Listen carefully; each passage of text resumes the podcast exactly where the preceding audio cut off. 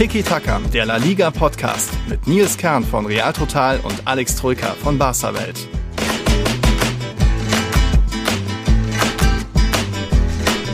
Da sind wir wieder. Tiki Taka ist auch im Jahr 2022 angekommen. Dazu erstmal Feliz Año Nuevo an alle unsere Zuhörer und Zuhörerinnen, vor allem an unsere Patreons und na klar auch an dich, lieber Alex. Wie sagt man in Franken? Axuns Neues? Axuns Neues, Servus.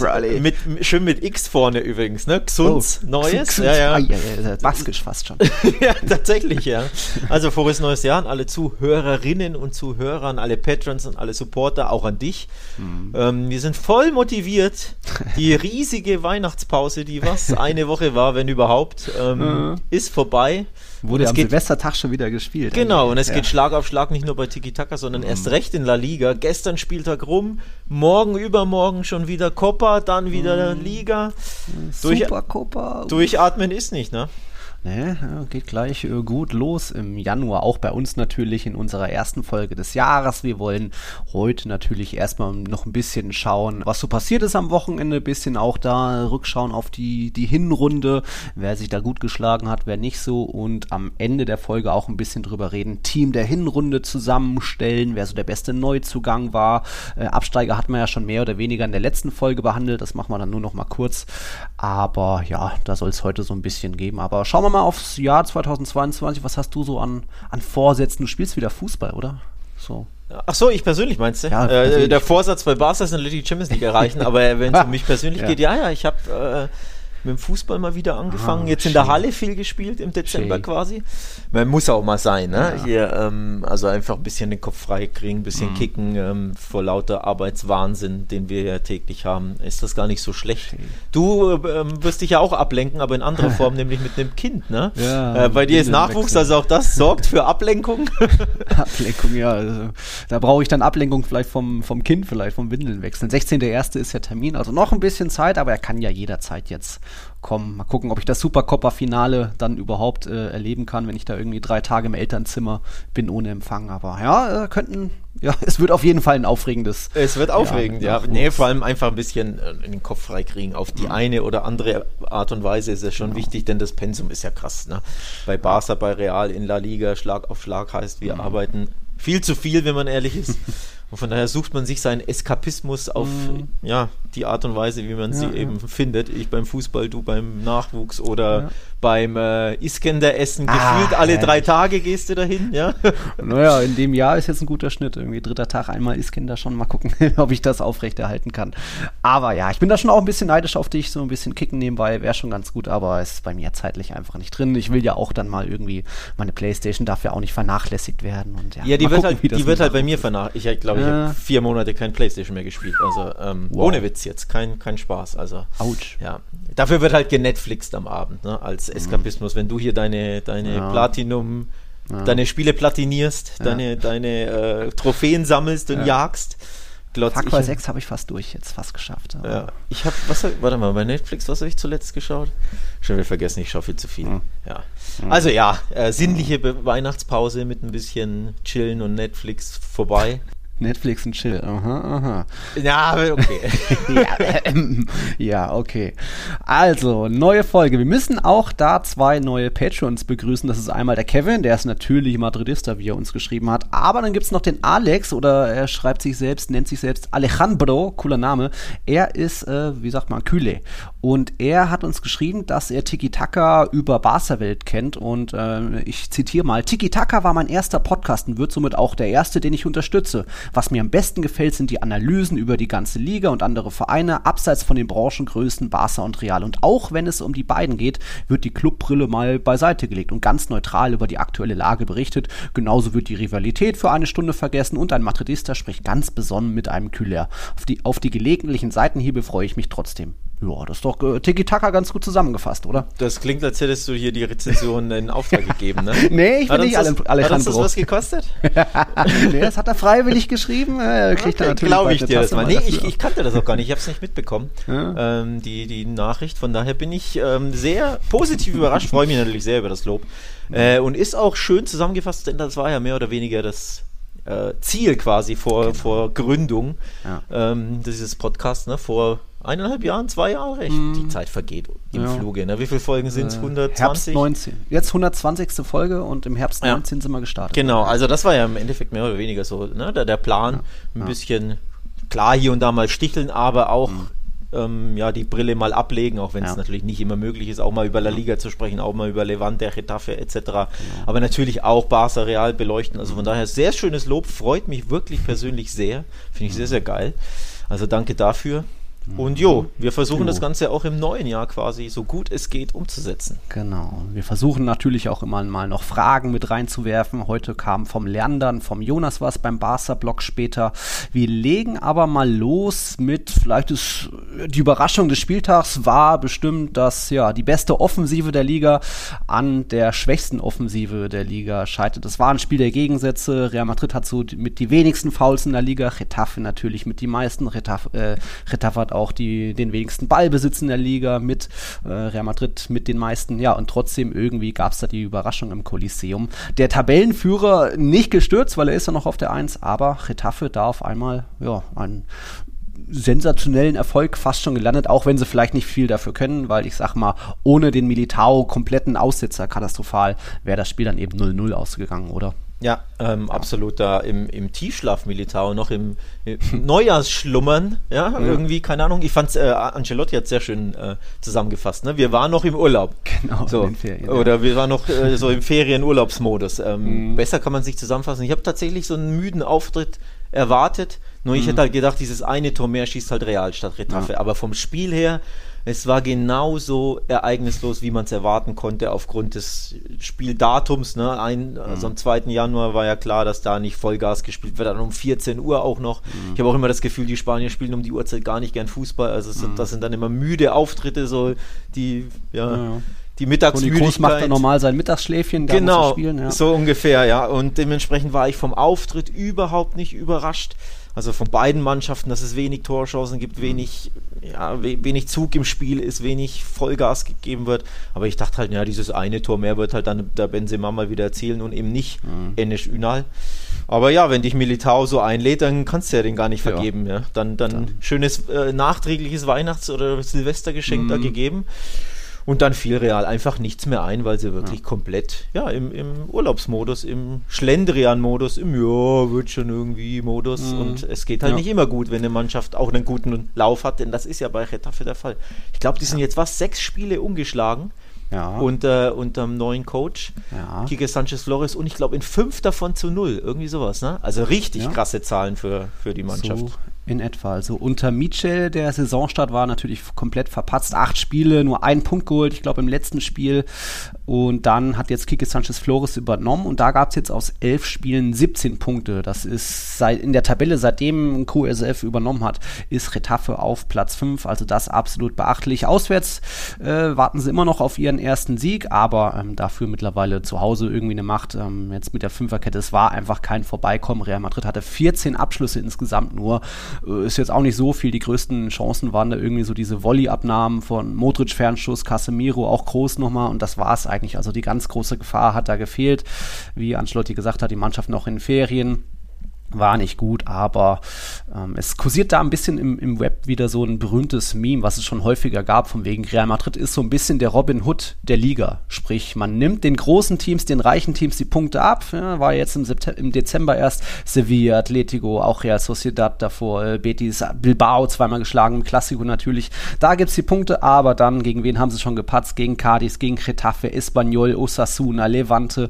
Da den Armen wird es gegeben. Also ist schon immer irgendwie fast ein bisschen typisch, äh, kurios, aber ich, ich kann damit leben, solange man irgendwie gegen die Großen halt besteht und auch den direkten Vergleich für sich entscheidet. Ja, es ist tatsächlich ein bisschen typisch, weil dieses, ähm, wie nennt man es, ihnen fehlt so ein bisschen, glaube ich, die Motivation gegen diese kleinen Teams. Ja, das haben das wir ist, ja eh ja. in dem Podcast schon hundertmal thematisiert, ja. aber vor allem in der letzten Saison, dass wenn sie wirklich mittags in Retaffe und oh mm. nö, mm.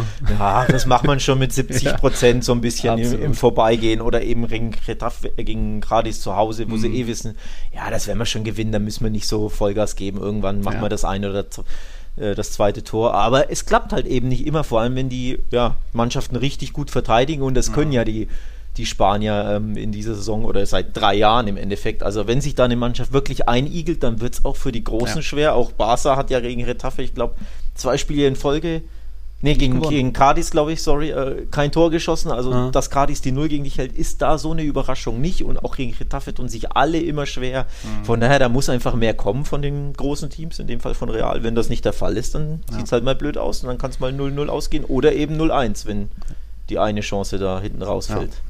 Genau, deswegen ist ein Unentschieden wäre vielleicht verdienter gewesen, aber ein Sieg war da jetzt auch nicht verdient für Real Madrid. Dafür hatten sie das Glück, ist dann irgendwie gegen Sevilla und so weiter, gegen Bilbao hatten sie das und solange das noch so ist, gegen die großen Punkte und gegen die kleinen, ist jetzt für mich auch noch nicht die Meisterschaft da groß am Wackeln, weil äh, wenn jetzt vielleicht Atletico auf Platz 2 wäre, sind ja jetzt immerhin wieder auf Platz 4, dann äh, würde ich mir da vielleicht ein bisschen mehr Sorgen machen, aber Sevilla, die sind ja auch immer mal für einen Patzer gut, haben zum Beispiel gegen Granada verloren, gegen Mallorca, Elche und Alaves nur unentschieden unentschieden gespielt. Also die werden jetzt auch nicht das komplett nachholen. Wenn sie diese beiden, haben ja zwei Spiele weniger als Real Madrid, wenn sie die gewinnen würden, wären es nur zwei Punkte. Aber dafür müssen sie in Cadiz und in Valencia gewinnen. Das sind die offenen Spiele.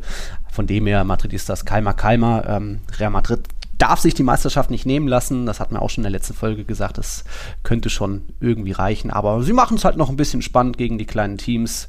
Äh, ist ja dann auch nicht so verkehrt, wenn es jetzt keinen, keinen Bayern-mäßigen kein Bayern-mäßiges Davonziehen gibt. Also ist es, sei es Retafe zu gönnen, auch wenn du vielleicht nicht so happy darüber bist, wenn sie in der Liga bleiben.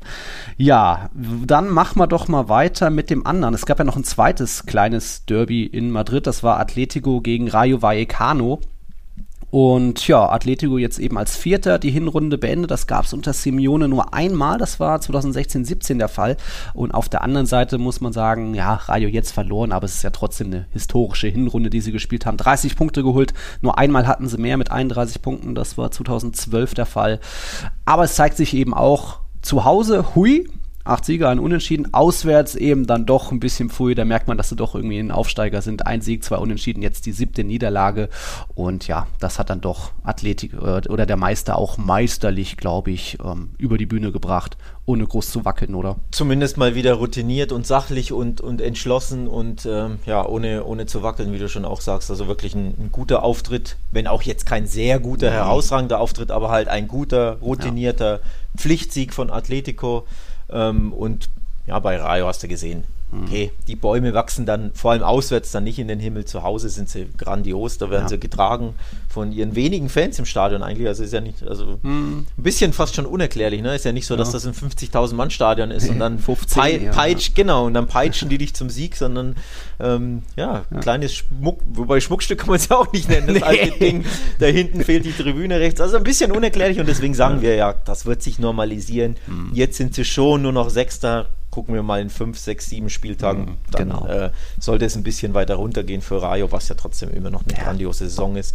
Und genauso sollte es für Atletico peu à peu eigentlich dann schon mhm. hochgehen, wenn sie, wie gesagt, halbwegs sich stabilisieren, normalisieren in ihren Leistungen und ja. da mehr Konstanz reinbringen, dann werden sie am Ende ne? Zweiter, ja. Dritter.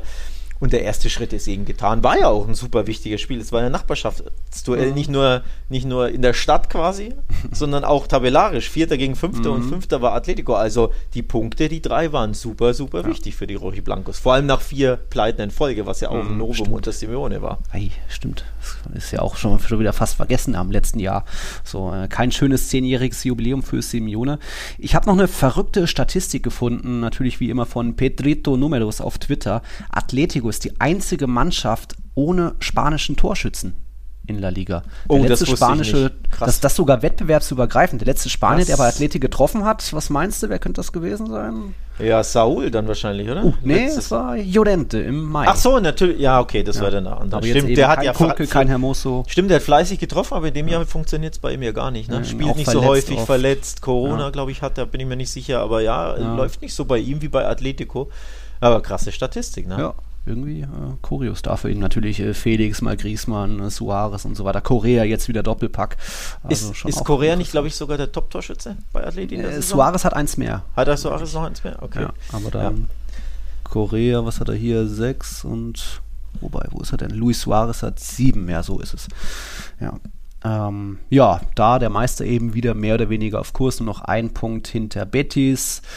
Ähm, wo war Betis? Die haben jetzt zuletzt noch, äh, haben ja eigentlich auch ein historisches Jahr 2021, also die, auch die vergangene Rückrunde richtig viele Punkte gesammelt unter Pellegrini. Jetzt zum Abschluss des Jahres gab es dann nochmal äh, zwei Niederlagen, unter anderem jetzt eben gegen Celta, trotzdem 33 Punkte in der Hinrunde, ist auch ziemlich stark, jetzt nicht extrem historisch, sie hatten auch schon mal mehr, aber da merkt man einfach, da wächst auch ein bisschen was zusammen. Fekir, Kanal ist weiter in, gutes, in guter Form. Ähm, Rui Silva als Neuzugang funktioniert auch ganz gut im Tor. Und ja, irgendwie kann sich weiter sehen lassen, aber irgendwie war das Celta diesmal eine Nummer zu stark. Die sind eben auch auswärts stark, jetzt vierter Auswärtssieg. Und ja, Jago Aspas hat da mal wieder doppelt zugeschlagen. Also er der, hat nichts verlernt. Der Talisman, ähm, Elfmeter zum, zum 1-0, cool in die Mitte geschoben. Mhm. Und dann äh, ein bisschen Militao-mäßig der Kollege Victor Ruiz ver verteidigt beim 2-0 Celtas. Schätzt mhm. er den Ball völlig falsch ein, nimmt ihn nicht richtig an. Ähm, Aspas hat er dann Riecher, luchst in den Ball ab, kreuzt dann vom Tor, also wirklich richtig mhm. routiniert, umkurvt nochmal den Keeper und schiebt ihn dann locker ein. Also da hast du gesehen, so ein abgezockter Mann vorne drin, der technisch drauf hat, alles drauf hat, ruhig vom Tor ist, etc. Nach wie vor der absolute Talisman von Celta. Und ja, für Betis natürlich bisschen eine unerwartete Niederlage, denn gegen dieses mhm. wackelige Celta sollte man ja schon mal zu Hause fallen, wo man so starkes gewinnen. Ja. Nichtsdestotrotz, ne, Platz 3 nach der ja. offiziellen Hinrunde ist, ist grandios, aber es wird knapper. Also der Vorsprung mhm. auf Platz 7 nur noch drei Punkte, Barca ja. nur noch zwei Punkte hinten dran. Wir werden ja gleich darüber sprechen, dass das ein ja. richtig guter Spieltag für Barca wieder war. Der zweite in Folge, wo ich glaube, vier der fünf Mannschaften, die vor Barca sind, alle patzen. Oh. Ja, also ja. äh, Champions League Konkurrenten ja, quasi mhm. alle mal wieder gestolpert.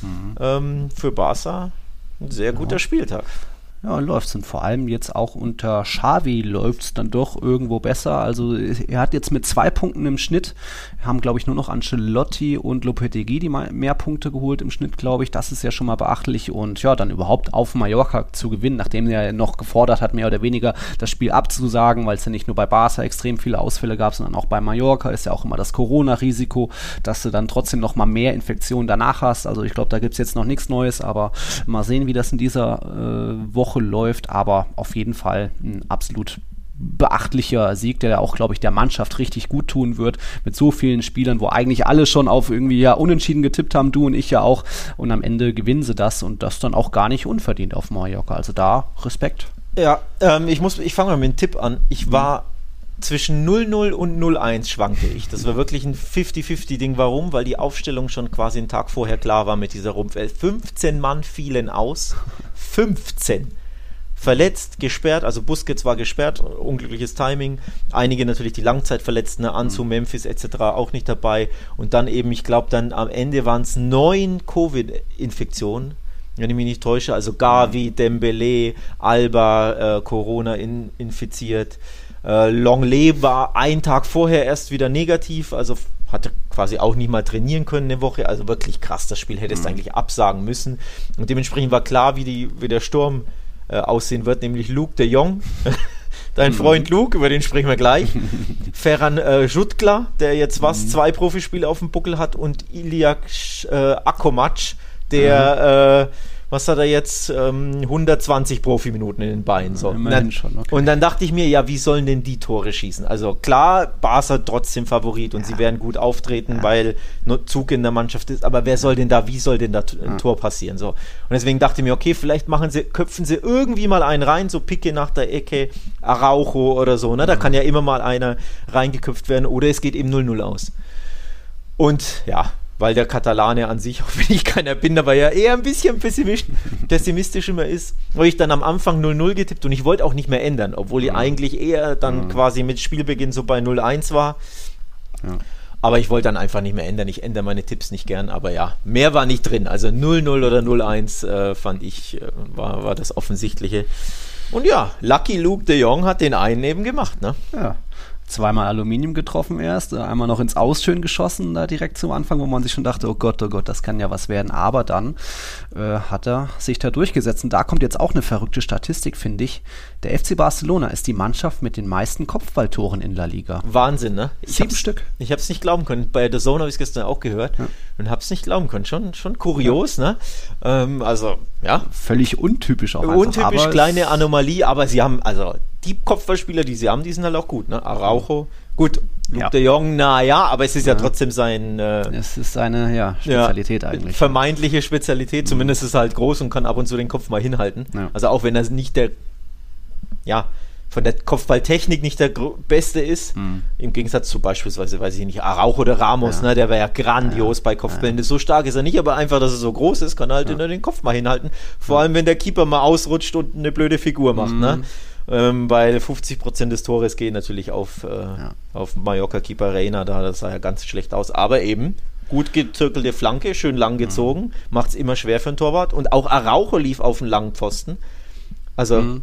Stimmt. Das sah fast danach aus, weil du ja gesagt hast, hier meiste Kopfballtore, dass das ein bisschen einstudiert war. Es gab auch in der zweiten Hälfte auch so eine Flanke, die extra auf den Langpfosten kam und da war mhm. dann auch Araujo und Pique und haben auch aufs Tor geköpft und er wurde dann geblockt, glaube ich, der, der Kopfball. Mhm. Also vielleicht haben sie da wirklich ein bisschen dran gefeilt, ne? Dass der, Offensichtlich, ja. Ähm, also ja, wenn, nochmal, wenn spielerisch eh wenn du so limitiert bist ja, genau. bei, deinen, bei deinen Möglichkeiten, ne? Dembele fehlt, Fatih fehlt, Memphis fehlt, wie ja. sie alle heißen, Torres, Ferran Torres noch nicht äh, registriert, mhm. dann musst du auch ein bisschen den Plan B mal auspacken und das hat wieder gut geklappt. Ja hat in dem Fall gereicht. Nur noch der Vollständigkeit halber, die Mannschaft mit den zweitmeisten Kopfball Kopfballtoren, jeweils sechs sind Atletico und Rayo, aber da eben Barca ja, hat den Stil geändert, weil es braucht eben andere Mittel, man kann es spielerisch nicht lösen und so gesehen da auch Chapeau von mir. Ich glaube, Ferran Schutklar hatte letztens auch ein Tor, Piquet bestimmt auch schon mal eins gemacht, also das ist dann schon auch ein Stilmittel, wenn das funktioniert. Ist nicht Barca typisch, nicht schön, aber Hauptsache man kommt irgendwie auf Platz 4, also das ist jetzt das Hauptziel. Ja, Tor, ist, wie. Tor ist Tor, ne? Also ja. ob, ob du das jetzt einköpfst oder mit äh, mit dem Knie irgendwie über die Linie buxierst, oder, ja.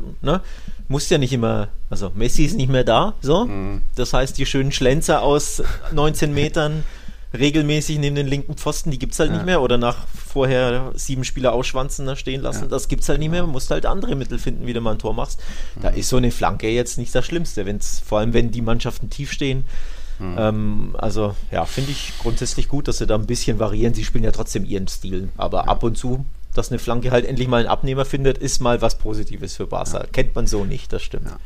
So, und jetzt der Luc de Jong wird er vom Helden jetzt zum, ja, danke für alles, jetzt kannst du dich aber auch wieder schleichen, damit Ferran Torres registriert werden kann. Oder wie ist da so die Prognose? Weil äh, Ferran konnte ja noch nicht eingetragen werden. Alemannia oder wer war das, hat das bestätigt? Genau, tatsächlich gab es just hier so eine halbe Stunde vor unserer Aufnahme. Also wir nehmen Montag äh, Mittag, Early Nachmittag auf und just davor war die PK mit der Torres-Vorstellung. Ähm, da hat natürlich mhm. Alemanni, der, der Sportchef und Präsident Laporte auch so ein bisschen allgemein gesprochen über Transfers und was möglich ist. Und da hat Alemanni zugegeben, Ferran Torres kann noch nicht registriert werden, ist noch nicht registriert.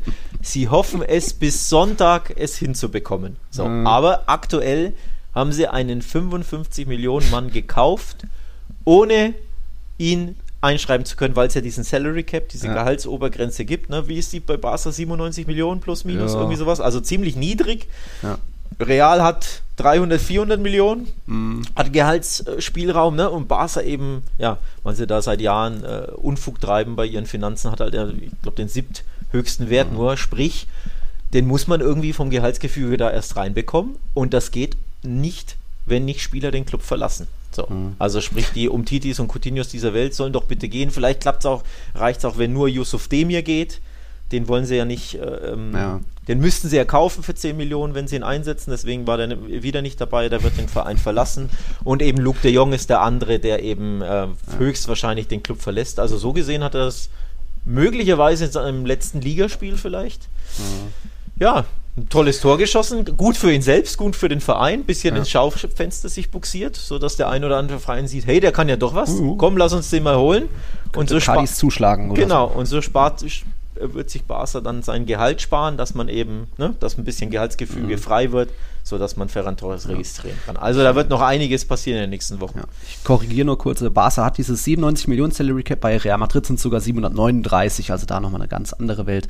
Egal, ähm, ist denn dann überhaupt auch Dani Alves schon registriert? Ist ja äh, der wird morgen oder übermorgen. Der verdient wohl offenbar so wenig, ah, ähm, dass okay. er den äh, reinbekommt. Also der okay. 38, ne, der war dankbar hm. für einen Apple und ein Eif bei Barca mal wieder zu spielen, so ungefähr. Also ich glaube, ich weiß nicht, wie viel er verdient, aber ja. offenbar sind es wirklich ja. dann nur ein paar Peanuts. Aber Torres ist natürlich Ja, jetzt glaube ich kein Großverdiener, weil nach wie vor Coutinho mit seinen mhm. 23 Millionen brutto ist brutal und dann äh, um Titi ist glaube ich auch Platz 2 oder 3 mhm. mit irgendwie 12, 13, 14 brutto. also das sind einfach krasse Zahlen für absolute ja. Bankdrücker, die unerwünscht sind. Torres ist ja. da nicht in dieser Riege, aber natürlich ja. trotzdem einige Millionen, die halt aktuell ein bisschen ja, zu viel mhm. sind. Also da wird noch einiges okay. äh, passieren bei Barca. Unser, unser Patreon, der Leander, hat uns auch da gefragt wegen dem Ferran Torres-Transfer. Meint, das ist finanziell riskant, da man jetzt wieder diese ganzen, ganzen Zahlungen in die Zukunft verschiebt, wie auch bei Arturo Vidal und wie bei eigentlich allen. Ich glaube, Coutinho ist auch noch nicht komplett abbezahlt. Egal, und ob das auch sportlich Sinn ergibt, fragte er. Aber das Finanzielle hat man ja schon grob gesagt, vom wegen, das ist bei Transfers so normal. Es ist immer ein bisschen spekulieren. Man kalkuliert natürlich die Champions League-Qualifikation mit ein. Dafür wurde Ferran Torres geholt. Äh, Wenn es dann doch nicht klappen sollte, was ich nicht glaube, dann würde man schon irgendwie noch eine andere Lösung finden und doch irgendwie noch einen Kredit aufnehmen. Aber ich glaube, finanziell riskant ist alles natürlich irgendwo, aber sportlich, glaube ich, ergibt es schon Sinn, weil er auch flexibel ist. Also vorne rechts, vorne links, Mittelstürmer, hat er wie in der spanischen Nationalmannschaft, oder? Ja, absolut. Ähm, haben wir eh drüber gesprochen mhm. schon, dass er ja da schon ein Eckpfeiler wird für, für das neue Barca unter Xavi, weil er eben flexibel ist, weil er diese, diese Laufstärke ähm, hat, diesen, diese Tiefenläufe macht, weil er schnell ist, weil er mhm. recht dribbelstark ist, jetzt nicht der typische 1 gegen 1 Vinicius-Dribbler, das ist er nicht, aber einfach ja. diesen Speed hat, in die Räume durchstartet. Gibt es übrigens ein schönes Profil auf Barca-Welt, ähm, so ein Spieleranalyse-Profil, Stärken, Schwächen mhm. ähm, und Spielstil von Ferran Torres heißt der Artikel, glaube ich, kann man sich gern mal ähm, durchlesen, weil das würde jetzt zu weit führen, wenn ich das hier alles mhm. aufzähle. Ähm, also da in schriftlicher Form mal durchlesen. Aber ja, er wird ein sehr, sehr wichtiges Puzzlestück und womöglich wird er ja sogar das Puzzlestück, das ein anderes Puzzlestück ersetzt, nämlich Usman Dembele.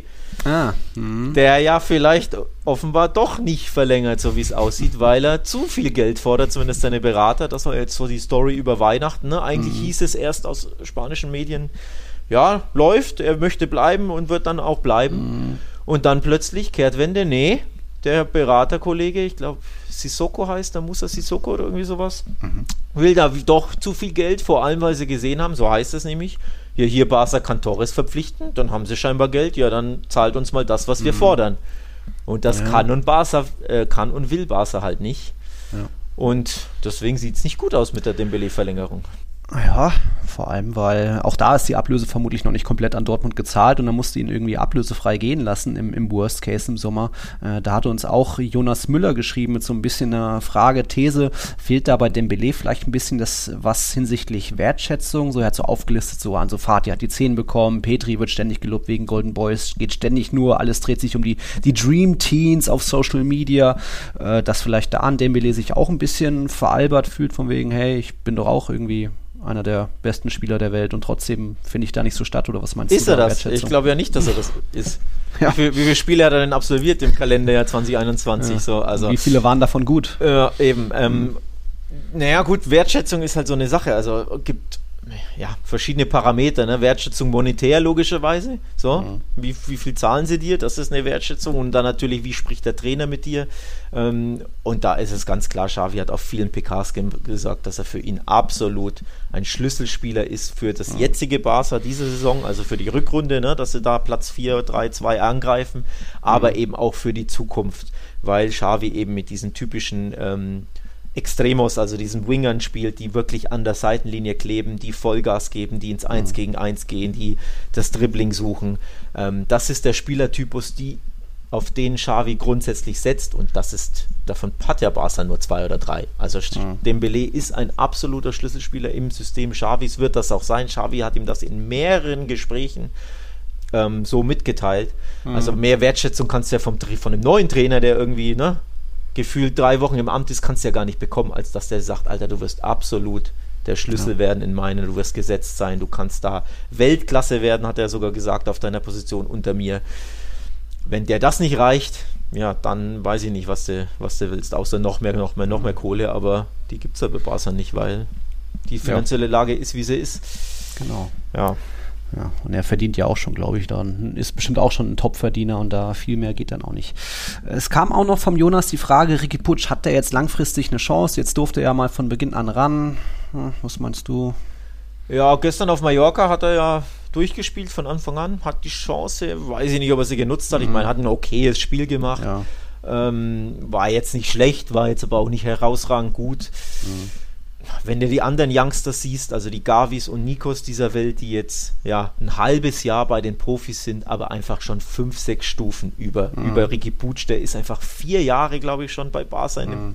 mehr oder weniger im Profiteam mit dabei, ist vier Jahre älter als alle anderen und wirkt aber, er wirkt quasi wie jemand, der ein halbes Jahr erst bei den Profis ist und die anderen wirken wie, ne, also die Gavis und Pedris und, und Nikos dieser Welt wirken wie, wie Profispieler, die schon vier Jahre dabei sind. Also da fehlt viel und ich glaube, die Frage war ja auch ähm, von Jonas, ob ihm eine Laie nicht gut getan hätte ja. in der letzten Zeit, ne?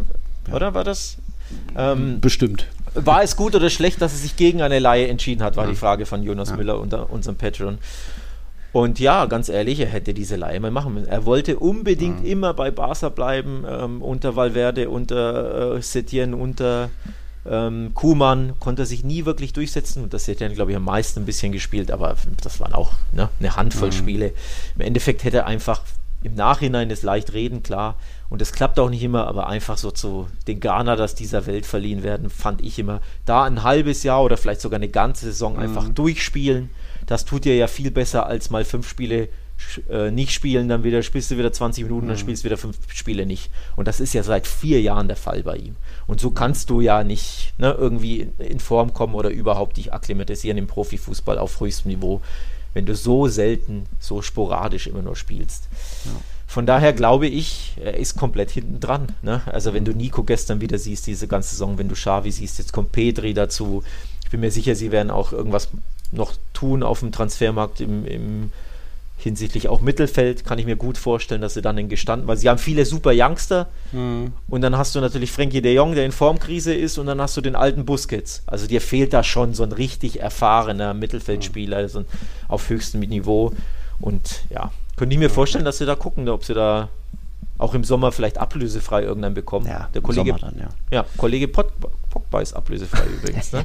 Und mit, ja. ja. du lachst, aber mit Raiola versteht sich Laporta gut, ne? Was Barca-Fans immer träumen von Haaland. Nein, nicht, ich sag nicht, dass ich von ihm träume, aber ich meine nur, ne? Du guckst halt, was ist ablösefrei möglich im Sommer und wenn es da wirklich einen gibt, der, mhm. sagen wir mal, in der Prime ist, wird mhm. Barca da sicherlich versuchen, den zu, mhm. ähm, den zu bekommen und ja. Naja. Von daher geht dann könnte da schon was passieren und ja. das wäre für Ricky dann auch nicht gut. Laporte hat ja auch wieder nochmal bestätigt auf der PK von wegen, ja, Barca ist auch für Haaland eine Chance. Ja, ja, träumt, träum weiter, egal. Wir, ich glaube, der Barca-Block ist jetzt soweit fertig. Wir hätten jetzt nur noch ein bisschen Real Sociedad, müssen wir noch mal erwähnen. Da hatten wir ja schon öfter mal gesagt, von wegen, ja, die sind aktuell Tabellenführer, aber die werden noch ein bisschen einbrechen, hatten viele Verletzte. Irgendwann ist das Spielglück vielleicht vorbei. Auch die hatten jetzt viele Corona-Ausfälle. Und ja, auf einmal reden wir von einer Serie von aus den letzten sechs Spieltagen nur zwei Punkte geholt.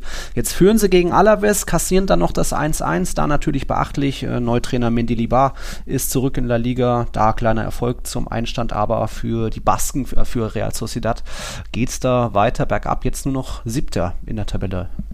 Autsch. Das ist nicht gut, ne? ähm, das, ja, der Einbruch kam, wie wir es, ich will jetzt nicht sagen prognostiziert ja. haben, aber auch da haben wir gesagt, als er ja zwischenzeitlich, wann war das, mhm. zwölfter Spieltag oder was, waren sie Erster, ne? Oder, ähm, oder mit Top 2 ja. mit Real.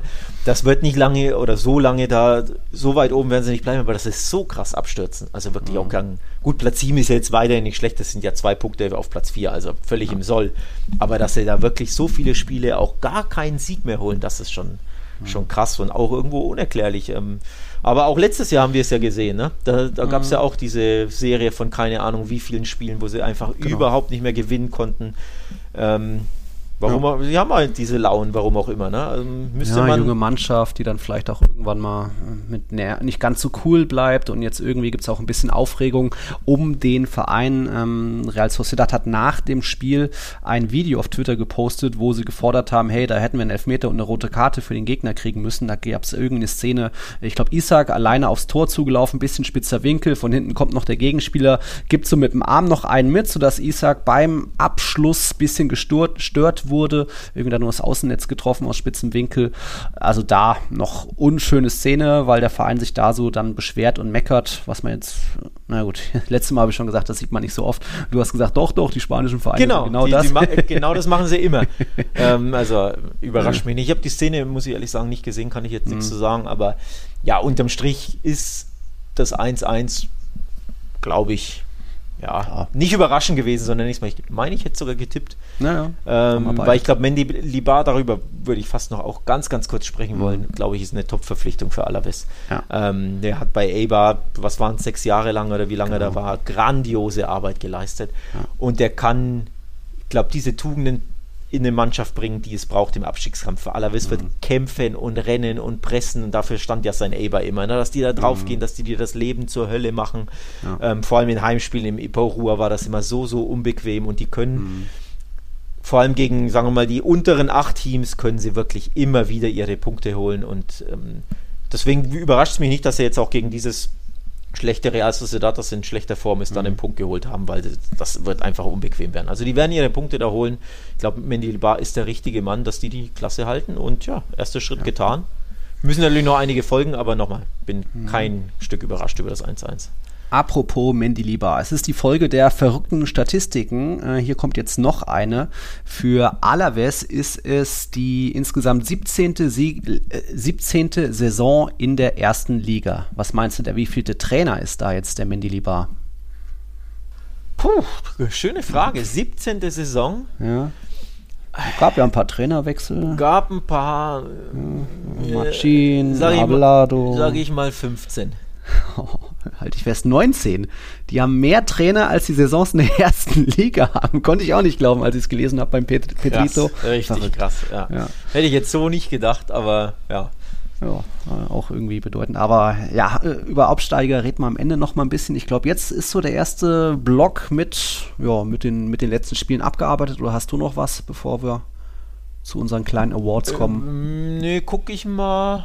So, die Überraschung gab es ja Sonst nicht, nee. Ja, Valencia verloren, aber gut. Ja, ja gut, oh, das ist eine Überraschung. Launisch. Aber ansonsten, nee. Hm. Elche 0-0, ja. War auch klar. War auch klar, so ein bisschen. Ja. Hatten wir beide unentschieden beim Spiel? Ich glaube schon, ne? Wo sind sie denn? Elche 0-0, ich hatte 1-1 und du auch. Wir hatten ja, glaube ich, überall die Spiele alle ähnlich. Wie, so. wie, abgesprochen, aber du hast ja auch den Vorteil, dass du mir nachtippen kannst, ne? Ja, nee, das mache ich weil, nicht. Weil äh, ich, ich liefere dir ja immer die, die Ergebnisse die und, du, und, du, erstellst ja die Grafik. Ja. Deswegen, du weißt ja, du hast ja immer den Vorteil zu wissen, was ich tippe. Das ist ja, ja eigentlich schon ein bisschen fies, ne? Du ich, mache, ich mache mir ja selbst meine Gedanken und tippe und dann gucke ich, Ja, schon, aber Alex, ich sage oh. ich sag, ich sag ja nur, du hättest den Vorteil, dass hätte, du guckst, oh, der Alex ist ein Punkt vor mir ja. Dann tippe ich mal lieber, ne, das, oder mhm. anders gesagt, ich bin hinter dir, dann tippst du alles gleich, dann kannst du schon mal den Spieltag nicht ah. verlieren. Diesen Vorteil hättest du grundsätzlich. Ich hoffe, ich habe dir jetzt nicht selbst einen Tipp gegeben. Ah. Nee, ich hoffe, da, da tippst du schon den Teger, Kollege, ne? Ja, dafür bin ich ja in der, bei den Tiki Taka, bei Tipi Taka ja auch auf Platz 5 vor dir mit äh, wie viel? 11 Punkten mehr. Ja, das hat ja auch was zu bedeuten, da kann ich gar nicht immer von dir abgucken. Aber ja, da müssen wir natürlich noch gratulieren dem Karim, der hat mit aktuell 11 Punkten, geht der Spieltagssieg an ihn, aber es sind natürlich noch drei Partien ausstehend stehend. Villarreal gegen Levante, Osasuna gegen Athletik und Cadiz gegen Sevilla heute Abend. Und ansonsten Karim da der Führende vorm Jonas, vorm 87er, dann der Paul. Ja, bleibt weiter eng da oben. Jetzt auch wieder so eng wie in La Liga selbst in der Tabelle. So, das war dann soweit die Spiele und jetzt im zweiten Block gehen wir weit, fahren wir fort mit Team der Hinrunde, beste Neuzugänge und, oder, und so weiter. Da aber erstmal ratet mal. Genau, kurzer Break, bis gleich. Also, die Hinrunde in La Liga ist jetzt auch gelaufen. Es waren ja jetzt erst der 19. Spieltag vor Weihnachten, das war ja noch der 18. Spieltag. Deswegen gibt es jetzt erst so ein bisschen richtigen Rückblick auf die, auf die Hinrunde in La Liga. Und ja, ich bin gespannt, Alex, was du da jetzt auch hinsichtlich Team der Hinrunde zu bieten hast. Jeder hat sich so ein bisschen seine Gedanken gemacht. Wir wollen am Ende da irgendwie gemeinsam eine Elf finden. Äh, ich habe im Moment auch, glaube ich, erst noch zehn Spieler, weil ich mir bei einem Mittelfeldspieler noch nicht sicher bin. Ähm, System System machen wir beide 3-4-3, ne? Genau, ich habe mich für ein 3-4-3, also es ist nicht abgesprochen, ist übrigens live on air sozusagen. also keiner von uns kennt die Mannschaft des mhm. anderen vorab.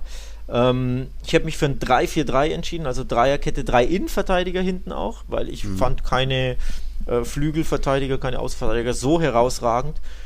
Plus, ähm, ja, ist ja auch das Xavi-System. Ich habe tatsächlich 3-4-3 mit zwei Sechsern, zwei Zehnern. Also es ist das Schafi-System, das ich anwende. Ich guck mal, ob das, ja. wie das bei dir dann aussieht.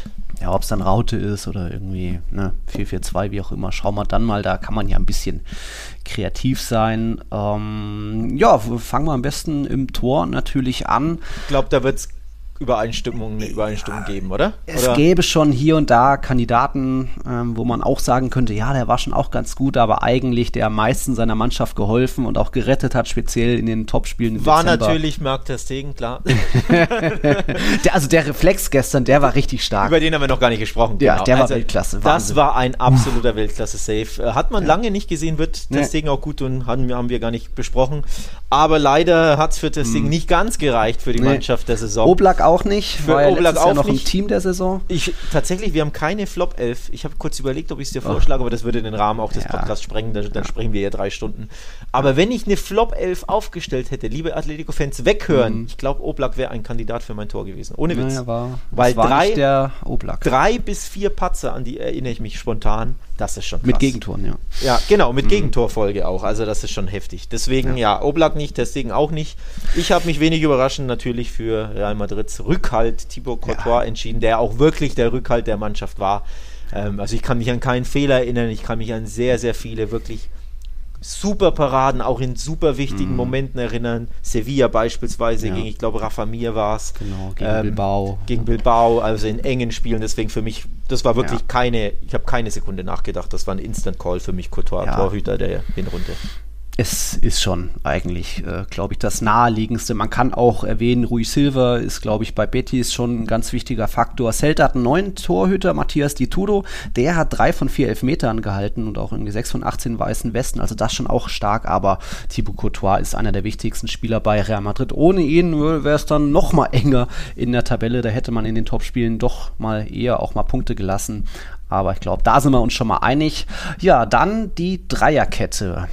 Um, ähm, wie fange ich da an? Äh, ich nehme eins vorweg, bei mir wird es ja. wackelig. Also ich habe ja drei Innenverteidiger, ich hätte ja. aber fünf Spieler quasi, die ja. mehr oder weniger in Frage kommen und da müssen wir gucken, dass wir uns einigen. Ähm, aber fang du mal an erstmal vielleicht weiter auch aufgrund des Alters, ähm, obwohl er jetzt gar nicht so die extrem auffällige Hinrunde hatte. Es war einfach eine immer noch gute auf hohem Niveau. Ich fand es fast ein bisschen seinen Abwehrkollegen ein bisschen besser, aber trotzdem ist er mit äh, 23 Jahren immer noch, hat er mit die meisten Klärungen und meisten Luftduelle, die, auch die, in der gegnerischen Hälfte mit die meisten Pässe, die meisten Balleroberungen und deswegen ist er so ein Stammgast in unseren äh, Teams der Hinrunden und der Saisons. Das ist Jules Condé wie gesagt, ich fand Diego Carlos fast ein bisschen präsenter, ähm, hat sich zumindest gesteigert, ist ein bisschen sicherer, aber Kunde ist, hat immer noch, spielt immer noch auf sehr hohem Niveau, speziell eben auch im Gegenpressing und im Dribbling in der gegnerischen Hälfte, deswegen Kunde erstmal. So, und bei mir war es tatsächlich ähnlich. Ich wollte mich auch für einen der, zwischen den beiden entscheiden. Und ich habe auch versucht, logischerweise, so ein Team der Hinrunde ist immer subjektiv. Ne? Ich gebe meine ab, du deine, klar, da spielen viele Dinge eine Rolle, subjektive Dinge. Ich habe tatsächlich einige Statistiken gewälzt. Ähm, mhm. Bei Sofascore, der, der App und auch der Website, kann man das ziemlich nice machen. Da kann man gucken, ne, wie viel ähm, Prozentsatz der gewonnenen Zweikämpfe, wie viele wichtige Pässe mhm. spielt er, lauter solche, solche Dinger, da kann man wirklich ein bisschen ähm, mhm. äh, abgefangene Bälle etc. Da habe ich echt versucht, äh, die ganzen Spieler, also wie gesagt, ich habe so fünf, sechs Innenverteidiger, mhm. da ein bisschen ja, zu vergleichen, damit es nicht hundertprozentig subjektiv ist, was ich hier abgebe. Und Kunde Carlos war wirklich so ein bisschen gleich auf. Also Kunde hat äh, ein bisschen bessere Passwerte, liegt natürlich mhm. auch daran, dass er ab und zu Rechtsverteidiger spielt, dadurch mehr nach vorne ja. macht, mehr wichtige Pässe. Ähm, grundsätzlich der Spieler, der mir auch besser gefällt. Carlos hatte laut äh, Sofascore zwei äh, Fehler, die zu Gegentoren führten. Ach doch. So, genau. Mhm. Deswegen eher gegen Carlos, aber vom, vom Eye-Test war ich eher bei Carlos, also von mhm. daher bin ich mhm. da völlig okay, wenn du sagst, du nimmst lieber mhm. Kunde, dann, dann gehe ich da mit, weil wie gesagt, Fehler, die zu Gegentoren führen, finde ich recht wichtig. Wenn ich es mhm. bei Oblak sage, ne, dann äh, ja. gilt das für Innenverteidiger auch und da hat Carlos laut Sofascore 2. Mhm. Deswegen können wir Kunde gerne nehmen, habe ich nichts dagegen. Ja. Gefühlt waren es zumindest ah. auch weniger schwere Patzer als in den vergangenen Saisons, wo auch noch mal mehr Platzverweis Genau, genau, da war Carlos wirklich teilweise, ja. also ich, was er dann, ich glaube, drei oder vier Elfmeter verschuldet, genau. ähm, äh, blieb mir in Erinnerung. Vor allem, ich muss auch sagen, ich wollte quasi auch honorieren, dass Sevilla so eine starke Abwehr hat. Ja, ähm, genau. Die haben, glaube ich, von zehn Saisonsiegen, glaube ich, 8 zu 0 eingefahren. Ja, 13 ähm, Gegentore. Genau, also wow. wirklich klasse, aber eben es war, lag nicht weil Carlos oder Kunde so herausragend sind, mhm. sondern sie sind halt stark im Gespann. Also es ist wirklich genau. dieses Gespann. Aber beide wollte ich jetzt auch nicht reinnehmen. Ja, nee. Deswegen, ja, können wir gerne Kunde ja. nehmen, habe ich nichts dagegen. Ein gutes, sehr gutes Gespann sind natürlich auch die bei Real Madrid, Militao, Alaba, aber weil ich dann doch Militao ein bisschen den Part finde, der nochmal der aggressivere, physischere Part ist, also mehr der Verteidiger ist, der wirklich sich überall reinhaut und da auch in den Topspielen sich einige Schüsse abgewehrt hat, würde ich auch Militao dazu nehmen. Der war, er stand jetzt auch bei der Wahl zum Spieler des Monats, das hat aber Juanmi von Betis gewonnen.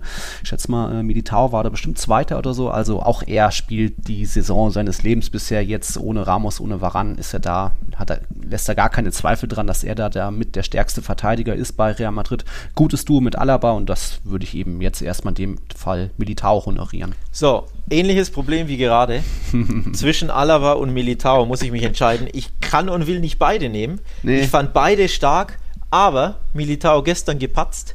Just gestern ja, und ja, Fehler, die ja. zu Gegentoren führen, damit auch zwei.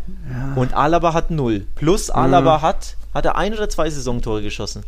Im Klassiko des, diesen ja, wuchtigen Tor. Also das einfach Fehler bei Militao, ja, Tor bei recht. Alaba. Hast du recht. Deswegen schlägt bei mir hier die, das Ding Richtung Alaba aus und auch da, er ist äh, der bessere Passspieler. Was mir ja als ne, Barca-Brille ist ja. mir einfach wichtig, ähm, dass er im Spielaufbau hat mehr wichtige Pässe, ist einfach der eher der, der Spielauslöser von hinten. Als Neuzugang grandios in die Saison gestartet. Ähm, konnte man ja so auch nicht erwarten. Deswegen entscheide ich mich tatsächlich äh, für Alaba. Wenn, wenn Militao gestern nicht gepatzt hätte, ja. muss ich ehrlich zugeben, hätte ich Militao wahrscheinlich genommen. Hast Aber dieser Patzer recht. gestern hat das geändert und es war ja in der Hinrunde noch das Spiel. Ne? Ja. Deswegen ja. entscheide ich mich tatsächlich auch da wieder super knapp, aber ich entscheide mhm. mich für Alaba. Hast du recht, bei Militao war es auch nur eine Torbeteiligung, der ist auch schwach im Kopfballspiel irgendwie vorne und Alaba hat irgendwie ein Tor, drei Vorlagen. Genau, ja, drei glaub, Vorlagen und der Klassiko-Treffer, deswegen ja. äh, die Stats sprechen ein bisschen mehr für Alaba. Und wie gesagt, ich habe echt versucht, Stats zu, ja. Da, da äh, mit reinzunehmen, damit es nicht tausendprozentig subjektiv ist. Hast du recht hast du recht. Bei Stats ist mir noch jemand aufgefallen, der kein klarer Innenverteidiger ist, eher ein Linksverteidiger, der Spieler mit den meisten Tackles in der Liga, ist durchschnittlich 3,4 pro Partie, hat auch Vorlage gegeben gegen Barca. Der spielt bei Celta Vigo, das ist Javi Galan. Ja. Den würde ich vielleicht noch mit Ist mir auch aufgefallen, weil der ähm, ultra viele gute Zweikampfwerte hat oder gute Abwehrwerte. Ich glaube, bei Zweikämpfen ist, mhm. er, ist er weit oben, führt unfassbar viele Duelle, gewinnt viele.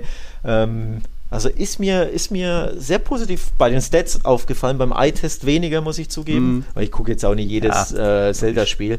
Problem ist, ich habe wie gesagt keine, keinen Flügelverteidiger und der Linksverteidiger, das ja. ist das eine.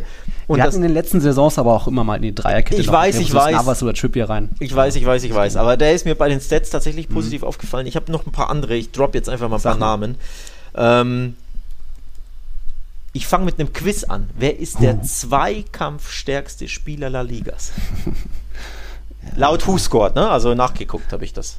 Zweikampfstärke spielen, würde ich mal Casemiro sagen, aber weil der so viele Luftduelle auch gewinnt, aber du meinst wahrscheinlich einen Abwehrspieler.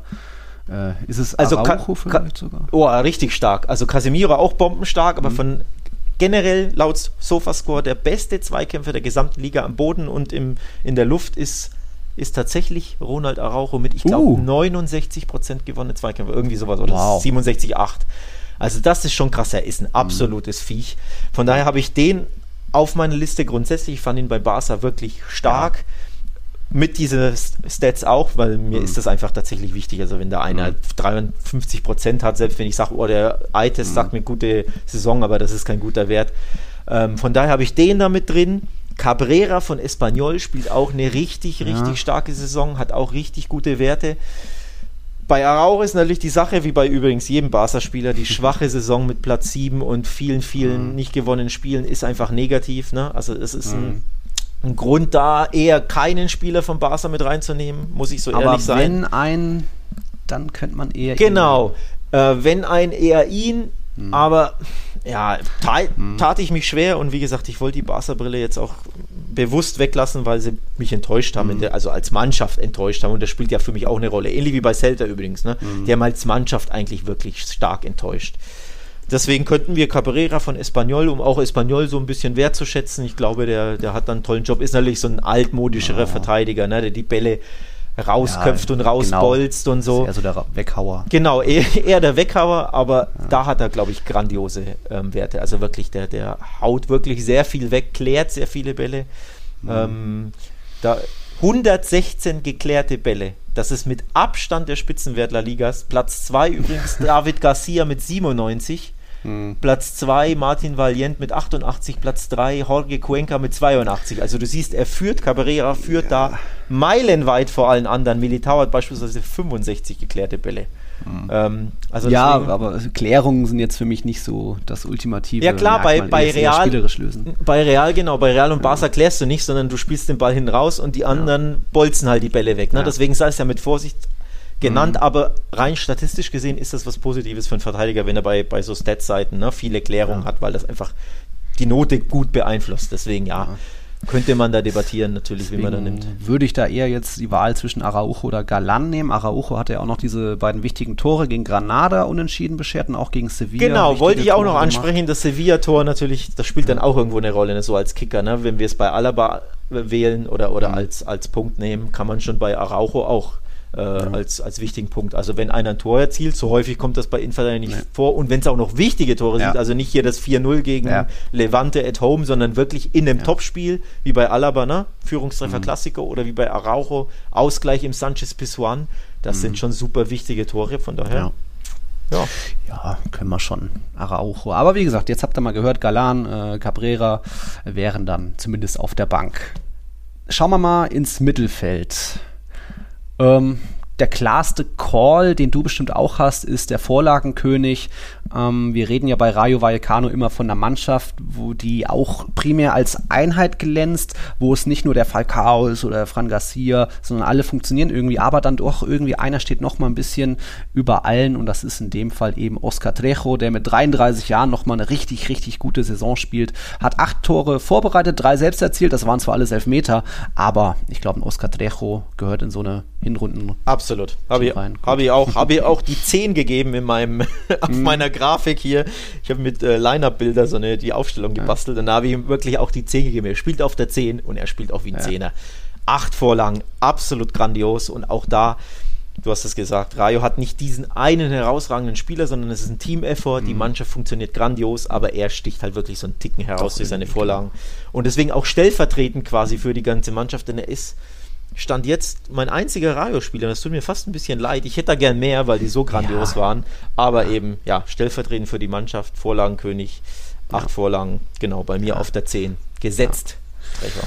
Ja, und dann hast du, musstest du dich bestimmt zwischen zwei Betis-Spielern ähm, entscheiden, auch wie ich auch. Stark, nicht abgesprochen ich, wohlgemerkt, nee, ne? Und trotzdem nee, weißt du, was ich da im Schilde ja, für. In der, in der vergangenen Hinrunde, da hatten wir, nee, nee in, doch in der vergangenen Hinrunde, da hatten wir noch Canales drin. Dieses Mal würde ich vielleicht doch eher auf Nabi Fekir gehen, der irgendwie auch so mit äh, die zweitmeisten Keypässe in der Liga hat, äh, holt, äh, wird am dritthäufigsten gefoult, schlägt die zweitmeisten Flanken und so weiter hat auch sieben Torbeteiligungen, auch 16 Partien. Also ich glaube, Nabi Faker ist da eins der Gesichter bei Betis. Auch da eine gute Einheit, auch da mal Juan mal Borja Iglesias und so weiter, mal Canales machen wichtige Spiele, wichtige Tore, aber Nabi vielleicht nochmal über allen, oder? Genau, habe ich tatsächlich auch. Ähm, deswegen habe ich es ja vorhin gesagt, ich spiele äh, 3-4-3 mit Doppel-10 ja. und meine Doppel-10 ist eben Drecher und Fekir. Mhm. Ähm, also auch da stellvertretend für ein sehr, sehr starkes Betis in der Hinrunde und ähm, ja, in der Offensive ähm, mit einem anderen, den wir vielleicht gleich nennen werden, aber schon der absolute Schlüsselspieler, ähm, mhm. der da wirklich auch die Angriffe ins Rollen bringt, der dribbelstark ist, der abschlussstark ist, der eben äh, Vorlagen ähm, ja. liefert etc. Deswegen ja, habe ich Feke auch in meiner Mannschaft. Können wir uns, okay. sind wir uns direkt auch einig. Schön. So, dann vom Tabellenführer muss ja eigentlich auch noch ein Mittelfeldspieler rein. Da ist es eigentlich jedes Mal die Frage, ha, Modric, Casemiro, Kroos, alle ganz gut, ganz ordentlich. Casemiro so die zweitmeisten Tackles in der Liga und so weiter. Modric immer noch magisch eigentlich. Aber irgendwie Toni Kroos, ja, was, hatte der? Auch er zweitmeiste Keypässe, 2,4 pro Partie. Die meisten Pässe natürlich, die besten Passwerte Quote 95 Prozent. Die meisten, der Feldspieler mit den meisten langen Bälle, nur Torhüter sind äh, in seiner, spielen da in seiner Liga. Also Toni Kroos spielt irgendwie erfrischend auf. Seit seinem DFB-Rücktritt ist er noch mal ein bisschen besser. Jetzt in den letzten Spielen hat er ein bisschen nicht mehr Zielwasser getrunken, also gegen einige Fernschüsse daneben. Aber ich würde einen Kroos mit reinnehmen. Auch da keine Widerrede, Herr Kern. Uh, habe ich auch. Ich habe Toni Groß auch in ist meiner. Ja langweilig. Ist wirklich langweilig, ne? Verdammt, wir brechen die Sendung ab. Keine Kontroverse bisher. Ja. Wirklich langweilig. Sorry, liebe Hörer, wenn ihr euch da mehr Sticheleien erhofft, aber es ist nicht abgesprochen. Ich habe Toni nee. Groß ähm, gewählt. Krass. Weil er einfach, ne, das deutsche Uhrwerk äh, ja. des Madridismo, da ist das äh, von Real Madrid da wirklich fehlerlos. Mhm. Auch wichtige Tore erzielt. Äh, hat er gegen Sevilla getroffen aus der Erinnerung? Weiß ich gar nicht. Da gegen irgendjemand hat er, oder war das, weiß ich jetzt nicht mehr. Ähm, auf jeden Fall habe ich es in Erinnerung. Ähm, sehr subjektiv, wenn man nicht nachguckt, mhm. gebe ich zu, aber dass er wichtige, ein wichtiger Spieler ist, ist klar, aber dass er eben auch das eine oder andere ja. wichtige Tor erzielt hat. Und es war gegen Inter in der Champions League, weiß ich gar nicht. Ja, Egal. glaube ich, mehr. Für mich grandios, also die Passwerte, alles. Ne? Ohne ja. ihn würde die Mannschaft nicht so gut funktionieren. Mhm. Von daher groß für mich auch absolut gesetzt. Gut, und ja, beim vierten Mittelfeldspieler, ah, ich hätte noch so ein, zwei Namen, aber jetzt sag du ruhig mal, ich bin gespannt. Ja, jetzt wird es ein bisschen enger, ne? Also Fekir, ja. Recho, Groß bei mir, äh, wie gesagt, gesetzt. Und ein Plätzchen gibt es ja noch. Ja. Ne? 3-4-3. Da bin ich mir ein bisschen unentschlossen. Ähm, also, ja, ich, ich würde gern, also es gibt ein paar Spieler, die bei mir so gleich auf sind, für die gibt es alle Pro und Contra. Ähm, mhm. Parejo beispielsweise hat, hat glaube ich, auch sechs Assists Mhm. Ähm, spielt seinen Stiefel wieder richtig gut runter, super passsicher ja. äh, etc. Könnte, hat auch viele Keypässe, also könnte auch neun Assists oder so haben. Mhm. Da habe ich mich aber ja, gegen ihn mhm. entschieden, weil mich Villarreal so enttäuscht hat, muss ich ehrlich mhm. sagen, weil sie mhm. einfach ne, lange Zeit 11., 12., 10., 9. waren und einfach eine, schwach, eine, eine, schwache Runde gespielt haben. Jetzt klar in den letzten vier, fünf Spielen ein bisschen aufgeholt, aber ja. zu enttäuschend. Ja. Ähm, deswegen habe ich mich gegen ihn entschieden, aber gibt es valide Argumente, ihn reinzunehmen. Mhm. Es gibt valide Argumente, Casemiro reinzunehmen, der wie mhm. immer super, super wichtig ist für, für Real Madrid. Ja. Es gibt valide Argumente, wieder Luka Modric reinzunehmen, den würde ich ja. auch persönlich sehr gerne reinnehmen, aber es soll ja nicht nur Madridistas ja. in dieser Mannschaft geben. Ja, es kommen ja noch ein paar vielleicht. Äh, ähm, genau, es könnten ja noch kommen.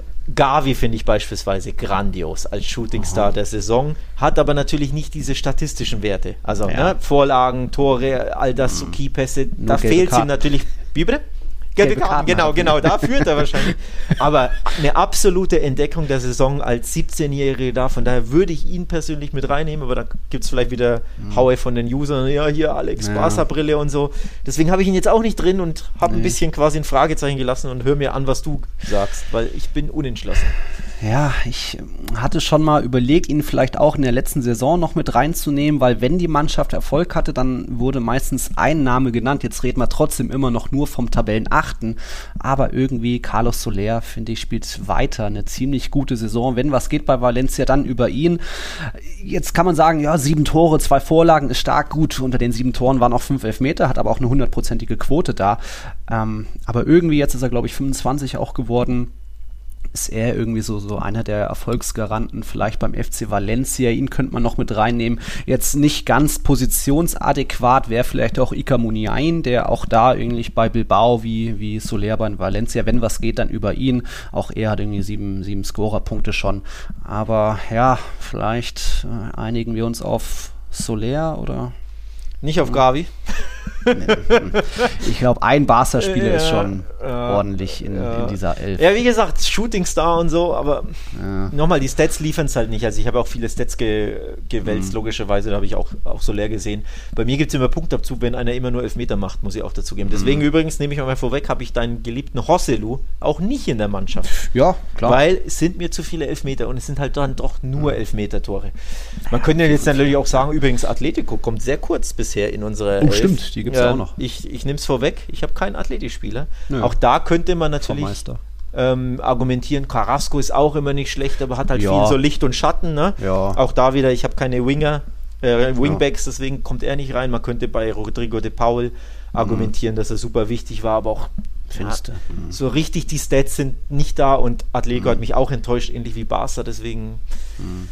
ja, was ja. sagen denn die Hörer? So, so, ähm, sollen wir es an die Hörer weitergeben? Schreibt uns auf Social Media, wenn wir irgendwann die. Das müssen wir jetzt eigentlich festlegen. Ja, ich sage ja, wenn die, wenn die, äh, wenn die Mannschaft äh, ja. publiziert wird ja. und dieser eine Platz im Mittelfeld, in dieser, im Vierer Mittelfeld ist ja mhm. mit vielen Fragezeichen besetzt, könnt ihr uns gerne beschimpfen, korrigieren oder uns sagen, warum mhm. der Spieler nicht drin sein soll hätte sollen und welcher Spieler eurer Meinung nach da den Platz verdient. Also ich bin ja. unentschlossen. Nochmal, wir könnten auch Modric nehmen, der ist beeindruckend. Ja. Du weißt ja, der beeindruckt mich mit seinen 35, 36 jede Woche. Ja. Also ich bin super großer Modric-Bewunderer. Da machst du ja gar keinen Fehler, wenn du den mit reinnimmst, wenn du ehrlich bist. Also, also ihn eher als ein Gavi. Aber auch bei Modric fehlen noch so ein bisschen die Torbeteiligung. Casemiro da auch nicht ganz den offensiven Impact wie letztes Jahr. Da war er ja zweitbester Scorer hinter, hinter, hinter Benzema. Also ich glaube, ich bleibe irgendwie bei Carlos Soler, weil er ja, einfach auch sein Jahr Mich, mich stört es nicht, wie gesagt. Mhm. Es gibt einfach viele Spieler, die für mich ja. alle gute Gründe haben, aber ohne dass der eine so herausragt. Also mhm. ja. Würde auch gute Farbe mit reinbringen, dann hätten wir noch einen Club mehr. Offensive. Ähm, Wird, glaube ich, ja. wieder nicht kontrovers, oder?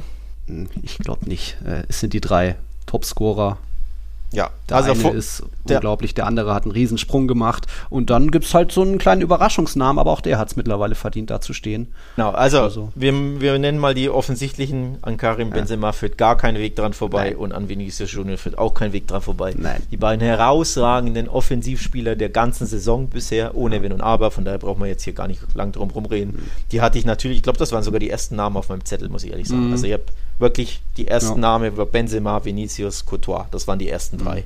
Dann habe ich drumherum gebaut. Also von daher sind wir uns mhm. da einig. Und beim letzten lasse ich dir den Vortritt, weil ich glaube, wir haben auch den gleichen.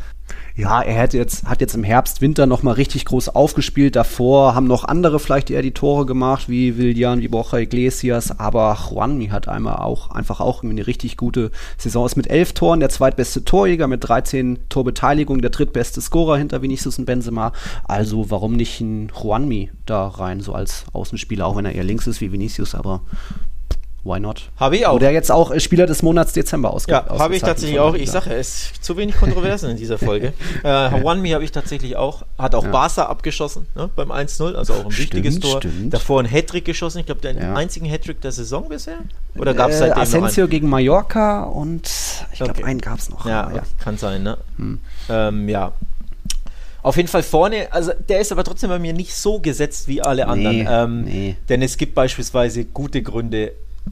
wie gesagt, Rosselló hast du ja genannt, aber da waren mir dann zu viele Elfmeter dabei. es, es sind aber nur vier. Er hat aber 62 Prozent seiner Tore seiner Mannschaft erzielt. Das ist extrem beachtlich. Deswegen sage ich ja, der muss im Sommer gehen. Mein Tipp bleibt Atletico. Aber gut, du bist. Dran. Aber deswegen sage ich ja, gibt gute Gründe, auch ihn zu nehmen. Ne? Ja. Mir sind es zu viele Elfmeter, aber mhm. ne, wenn unsere User schreiben, warum nicht Rosselló, völlig valider Punkt. Ja. Aspas ist nach wie vor die Lebensversicherung, hat ja mhm. auch schon wieder zehn Tore geschossen, ja. weil er gestern doppelt getroffen hat. Zehn Tore, zwei Vorlagen. Also den kannst 3 zu 3 gegen Barca. Genau, Wahnsinn. genau, gegen Barca Sch Schlüsseltor geschossen. Also ja. den kannst du immer nehmen. Das ist auch mein, ja, auf der Bank quasi sitzt er mit Einsatzchancen und natürlich mhm. kannst du auch Memphis nehmen. Sollte man, finde ich, auch nicht ja. äh, vergessen. Acht Tore als Neuzugang in diesem wackeligen, schwachen mhm. Barca. Mhm. Das ja Trainerwechsel hatte, Probleme hatte ohne Ende. Mhm die acht Tore waren schon auch super, super wichtig. Ähm, auch wicht, sehr wichtige Tore natürlich geschossen. Ne? Siegtreffer gegen Espanyol, auch wenn es mhm. natürlich nur ein Elfmeter war, da widersprechen wir jetzt ein bisschen, aber wichtiges Tor ist wichtiges Tor. Ja. Äh, Villarreal getroffen, ne? in der was 87. Äh, Siegtreffer erzielt. Mhm. Ähm, also für Memphis gibt es auch viele gute Gründe. Ich bin da natürlich ein bisschen zu kritisch manchmal, dass ich in manchen Spielen mir einfach noch mehr von ihm erhofft ja. habe. Also auch Gegen spielerisch. Kalis hat das verbockt und so einen Elfmeter verschossen. Auch. Genau, genau. Ja. Ähm, aber als Neuzugang trotzdem eher. Genau, also auch den kann man nennen. Ne? Von daher, da gibt es viele. Ich habe mich, wie gesagt, vorhin für, für Juanmi entschieden, auch um mhm. Betis da ein bisschen zu representen, mhm. weil also die eine absolute Überraschung ist, aber die anderen genannten, drei genannten, ja. könnte man genauso gut wählen. Ja. Raul de Thomas muss man auch noch erwähnen, der ist der Spieler, der die meisten Schüsse abgibt in der Liga, durchschnittlich 3,5 pro Partie. Und aber neun Tore auch. Muss man, musst du für Espanyol ja auch erstmal schießen. Also auch den kannst du problemlos, finde ich, aufstellen. Ja. Ähm, also viele valide valide mhm. Namen. Guedes hatte ich sogar noch überlegt, weil der jetzt auch nochmal im Winter noch so ein paar Traumtore Golassus rausgehauen hat für Valencia Guedes. Aber es können halt nur elf sein. Und dann wären das jetzt, wenn wir uns da so geeinigt haben, Courtois natürlich, dann Kunde, dann kommt dann Alaba-Call statt mein Militao-Call, dann kommt in Anführungszeichen eher Araujo, stimme ich zu, als Galan. Im Mittelfeld eben Soler und Groß auf der 8 Doppelsechs, wie auch immer, und eher weiter vorne Feki und Trejo und vorne dann Juanmi, Benzema, Vinicius. Das ja. ist doch ganz nett. Das ist ganz nett, oder? Ich glaube, das ja. ist eine faire Elf, muss ich ehrlich sagen. Ja. Ich hatte tatsächlich gar keinen Barca-Spieler auf meinem, also ich habe es ja vorgezeichnet mhm. äh, auf diesem Line-Up-Bilder-Tool. Ich hatte gar keinen Barca-Spieler. bin jetzt quasi froh, dass wir sogar Rauche mit reingenommen haben. Ähm, ja. Aber ich, ja. Dafür habe ich meinen Soler reinbekommen und ja. du nicht deinen Garten. Nee, also. wie gesagt, das ist, ist absolut ja. fair. Ähm, denke, ist eine ja, schöne Passt. repräsentiert schön hier ähm. La Liga, wo Atletico und Barca auch irgendwo enttäuscht haben, wo Betis überrascht hat, wo Rayo mhm. überrascht hat. Ja. Und dementsprechend sieht man auch die Spieler da abgebildet. Also finde ich, finde ich eine gute. Elf. Muy bien, okay. Dann, da kommt, machen wir natürlich noch die Grafik. Nur noch mal zur äh, Erinnerung, die das Team der Saison, vergangene Saison waren Oblak, Trippier, Savic, Kunde, Llorente, Casemiro, Kroos und Gerard Moreno, Suarez, Benzema. Also zumindest Benzema, Kroos, Kunde haben überlebt. Ansonsten jetzt Gerard Moreno auch ähnlich wie, wie, äh, wie, wie, äh, wie heißt er? Oh.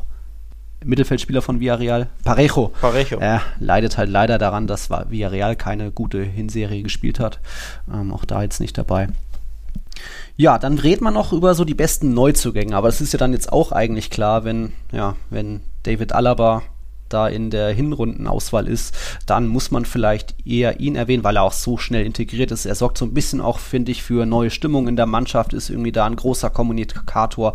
Gab so die ersten zwei, drei, vier, fünf Spiele, noch, gab es noch Wackler mit dem Militar und der Abstimmung auch, aber mittlerweile ist da Real Madrid auch auf einem sehr guten Weg. Sie ergänzen sich auch gut. Alaba ist der Linksfuß, Militar der Rechtsfuß. Das waren jetzt Ramos und Varan waren da auch beide Rechtsfüße. Also es gibt viele Gründe zu sagen, dass das die, die Abwehr der Zukunft ist bei Real Madrid und ja, sorgt einfach für frischen Wind, auch so mit seinen Freistoßstärken im Klassiko einfach Dribbling nach vorne, Abschluss suchen. Also da hat er vielleicht mit am meisten für Furore gesorgt, gesorgt so von den anderen Neuzugängen. Aber man muss auch andere erwähnen.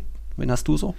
Genau, ich habe drei Spieler, die ich nennen möchte als, als Neuzugang der Saison. Der offensichtlichste ist Alaba, du hast ihn genannt. Der ist äh, Top 1 A mhm. quasi, Top 1a mit Stern ist bei mir tatsächlich Arnaut Danjuma. Ich weiß nicht, ob mhm. du den auf dem Zettel hast von ja, doch, doch. Villarreal. Ja, Hat mir sehr, sehr gut ja. gefallen. Muss dazu ähm, sagen, auch in der Champions League mhm.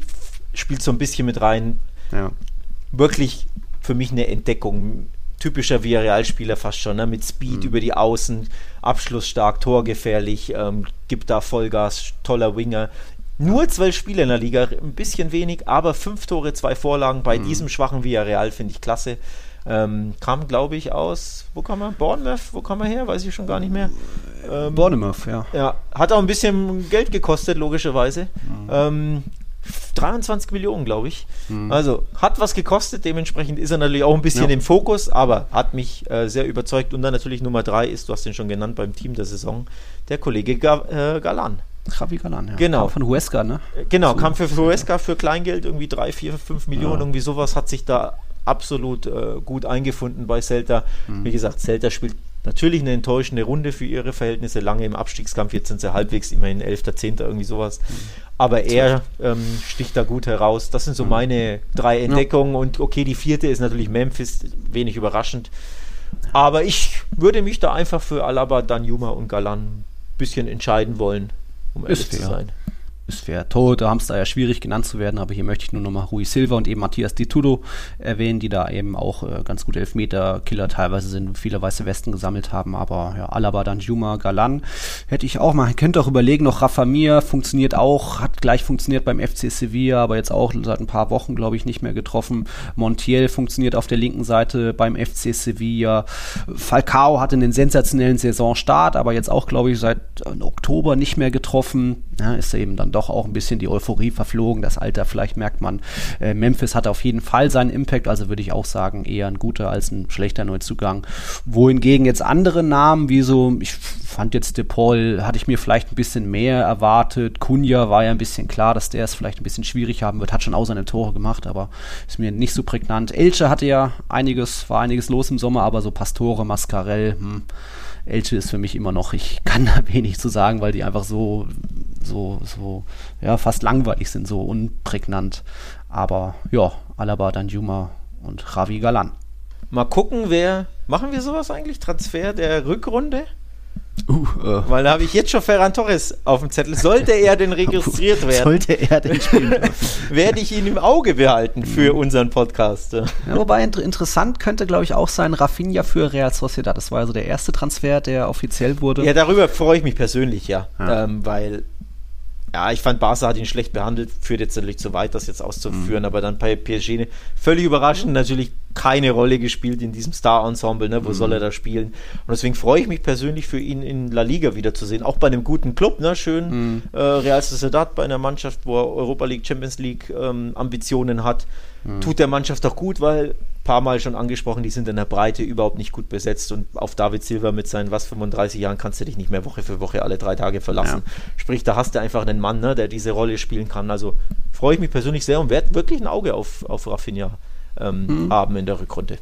Gut. Das Thema Absteiger hat man schon ausführlich in der vergangenen Folge. Da noch, noch mal unsere Prognosen. Wir hatten uns ja beide darauf geeinigt, ja, Retafe schafft das, äh, merkt man jetzt unter Kiki Sanchez Flores. Wir haben auch noch Hoffnung bei Levante, weil die sich im Winter auch noch mal verstärken können, weil die einfach diesen Break vielleicht auch brauchen und dann Rückrunde, neuer Wind. Jetzt fangen wir noch mal bei Null an. Wir glauben, die schaffen das. Wir haben auch gesagt, beide Alavis schafft's. Und dann sind unsere Prognosen, jetzt korrigiere mich, falsch ich äh, falsch liege. Du hast gesagt, Cadiz, Mallorca. Ach nee, und Alaves hast du auch gesagt, ne? Ja, das war ja vor dem Trainerwechsel. Das ist ja genau ah. das. Ähm, das war nicht okay. abzusehen, dass die äh, Mendy lieber holen.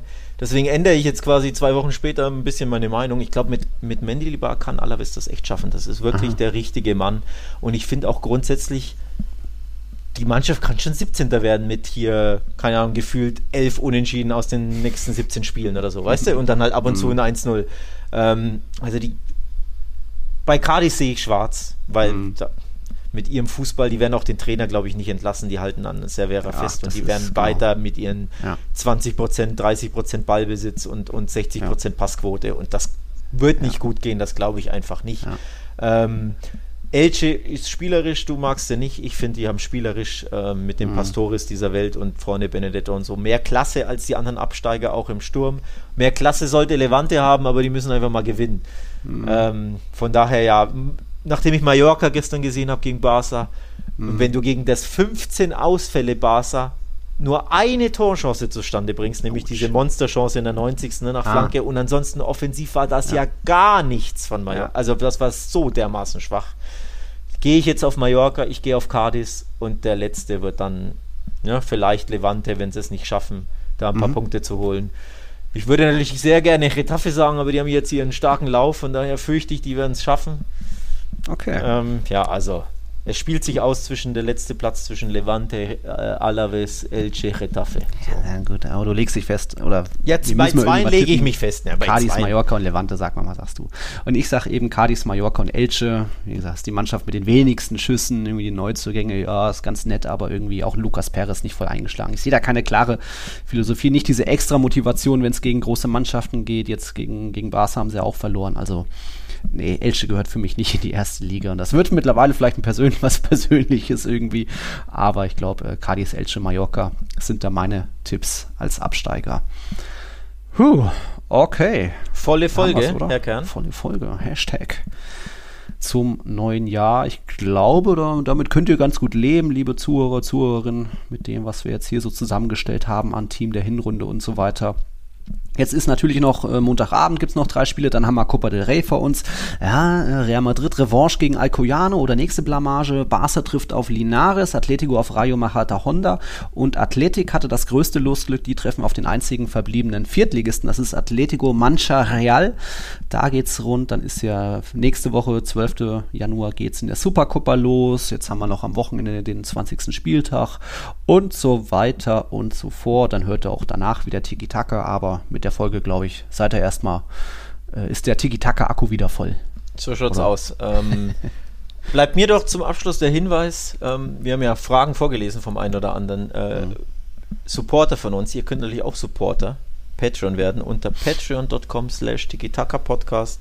Link wie immer in der Bio von uns, in, unserem, in eurem Podcatcher eurer Wahl, da könnt ihr das mal auschecken. Ähm, gibt es auch unsere äh, Sonderfolge, die an Weihnachten frisch, ah. schön eingepackt unterm Weihnachtsbaum lag. Die empfehle ich jedem, der sie noch nicht gehört hat, also an unsere Patrons und natürlich jedem, der noch nicht Patron ist, dass er Patron wird, damit er sich die anhört. Denn wir hatten ein wunderschönes Quiz am Ende. Das hat mir so viel Spaß gemacht. Hört euch das wirklich an. Ähm, und natürlich die Leserfragen wurden beantwortet. Also die Hörerfragen, Leser, mhm. falsches Wort. Die Hörerfragen wurden beantwortet. Sprich, ne, wer Patreon wird, darf dann exklusiv auch Fragen stellen, entweder für die Sonderfolge oder für jede Folge. Ähm, von daher ja, einiges dabei. Mhm. War eine coole Folge, ne? Also auf jeden Fall nochmal der Hörtipp an dieser Stelle. Hat sich gelohnt. Ja. Gut, liebe Leute, dann äh, weiter ein nochmal gesundes neues Jahr. Äh, kommt gut weiter rein in das neue Jahr. Alles Gute. Wir hören uns dann nächste Woche wieder. Ich war der Nils, du warst der Alex. A la Madrid. Hasta la próxima. Ciao, ciao. Ciao.